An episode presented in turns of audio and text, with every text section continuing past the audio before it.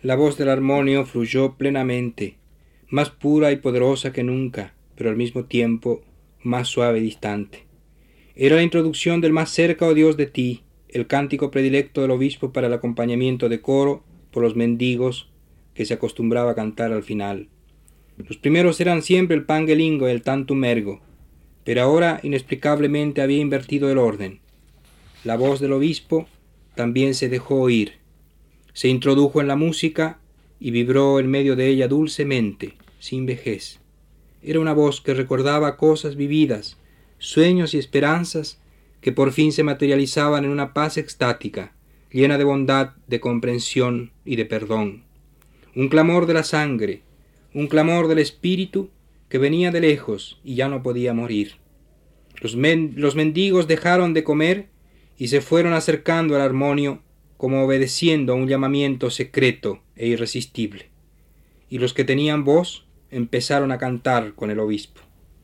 En medio del cántico, la señorita Teresa recordaba las palabras del hermano, ignoraba cuánto tiempo hacía que él le había recomendado. Deles toda mi ropa, hermana. Ellos la santificarán con sus cuerpos más puros que el mío. Solo le pido, hermana Teresa, que deje el solideo y la sotana que traje de Roma.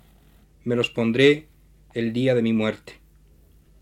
Hasta el filo de la medianoche el obispo siguió tocando incansablemente el armonio, y los mendigos cantaban con él.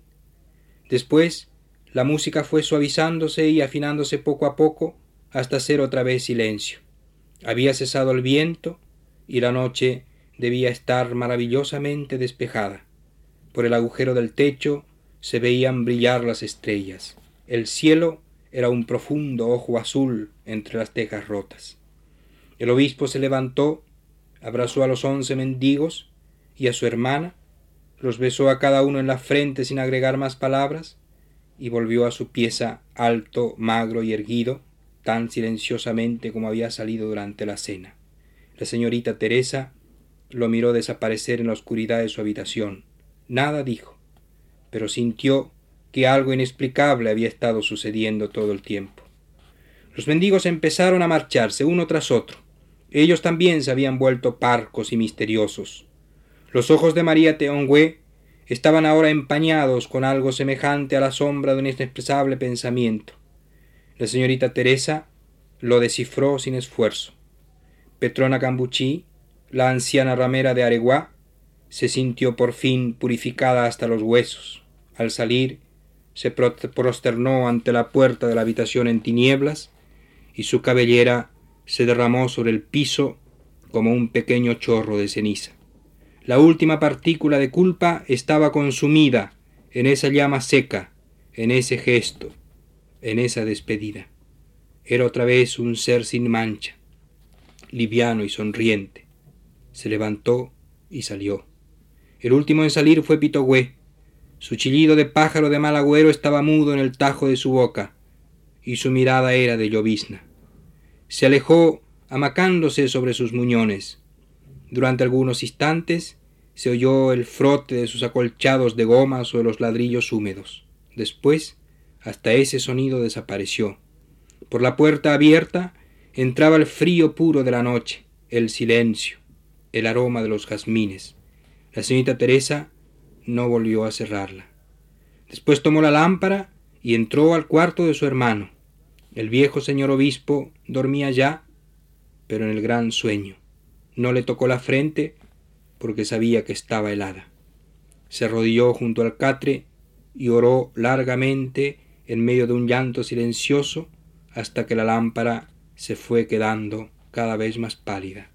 Amanecía. La señorita Teresa se echó sobre la cabeza su manto negro y salió a la calle. Tenía que conseguir un ataúd para su hermano. No pensaba en honras fúnebres en los paramentos violetas y dorados de la liturgia romana, en grandes y sonoros responsos, en solemnes comitivas, en discursos, en carrozas y caballos de un negro resplandeciente portando innumerables coronas. Su hermano necesitaba ahora mucho menos que eso, solo las cuatro tablas lisas para que su cuerpo pudiera dormir en paz en la tierra oscura. Su alma ya estaba fundida en la luz, en el canto de los pájaros, en la celeste calma del universo, como una gota del fuego de Dios, pensó ella, disuelta en un infinito cántaro de oro. A eso había sonado el armonio en la noche en medio del coro de los mendigos. Así ella siempre se imaginó la muerte de su hermano. Pero las cuatro tablas lisas eran difíciles de conseguir. Anduvo mucho, golpeó muchas puertas, habló con bastante gente, antiguos conocidos, amigos, parientes, que el obispo había educado, vestido, alimentado. Solo cosechó ambiguas frases. Pobre monseñor. ¿Quién iba a decir que también a él le iba a tocar la muerte, a esa reliquia de la iglesia? Los más apenas se dignaron preguntar cuándo iba a ser el entierro y prometer su asistencia. Llegó hasta la curia. En la portería del palacio eclesiástico la atendió un cura alto y joven de labios gruesos y expresión replegada y sinuosa, que hacía esfuerzos por ponerse a tono con la situación sin que se notara demasiado su incomodidad. Oh, lo sentimos mucho, qué duda cabe, le dijo con una genuflexión, mientras se sobaba las manos blancas y velludas. Pero estamos muy pobres, muy pobres, recalcó.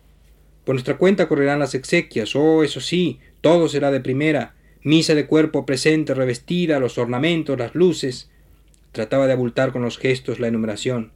Se designará un orador sagrado para la ocasión fúnebre, irá al coro de la catedral, pero el féretro, imposible, señorita Teresa.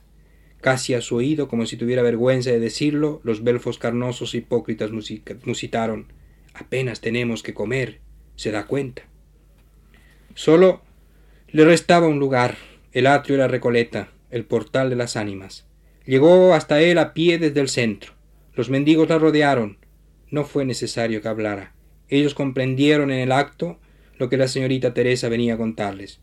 Murió nuestro padre, o Manore, obispo Santomí, Murió, murió, clamaron las voces roncas.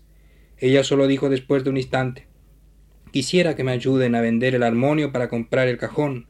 ¿Vosé queré vender o armonio de monseñor? saltó angustiado Juan Rapay. Será como enterrarlo en su instrumento que él quería tanto, explicó simplemente la señorita Teresa. Todo era muy simple ahora, como la vida y la muerte. María Teongüea sentía con sus gestos convulsos, sin expresión. Claro, convino Paipoli cruzando los dedos. Será como enterrar a su señoría en el armonio. La señorita Teresa volvió a salir del portal, esta vez acompañada por todos los mendigos.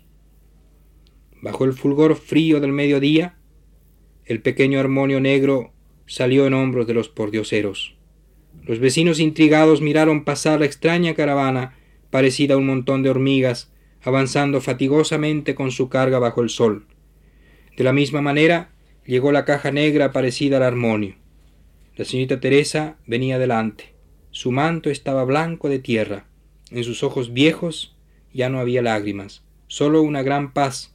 Su rostro brillaba en medio de esa paz, y ni siquiera la desolación podía empañarlo. Apenas se distinguía ya de los pordioseros que cargaban el cajón vacío. La calle, el patio, la casa estaban llenos de gente silenciosa, gente humilde, gente del pueblo que abrió paso respetuosamente a los que llegaban. Unas mujeres ayudaron a la señorita Teresa a poner el cuerpo del obispo en el tosco ataúd.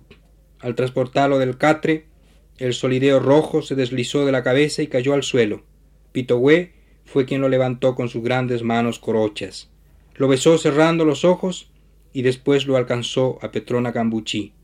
Esta lo besó de la misma manera y lo pasó a Juan Rapay, y éste, después de besarlo igualmente, a otro, y éste a otro y a otro. Así el solideo del obispo viajó por todas las manos y fue rozado por todos los labios, como un luminoso casquete de sangre endurecida, de pensamiento rojo, de espíritu con forma de burbuja de púrpura, pulido por la devoción y el cariño de la gente sencilla, la buena gente del buen Dios, hecho también de tierra y sufrimiento. Después volvió a coronar la cabellera blanca, la cabeza forrada de tenue neblina del obispo difunto. Entre todos lo llevaron a enterrar. La tarde dorada pesaba sobre el pobre cajón, la sombra de los árboles, la altísima cúpula del cielo. Y los descalzos pies del pueblo batían el polvo caminando lentamente junto al viejo amigo muerto que parecía dormido.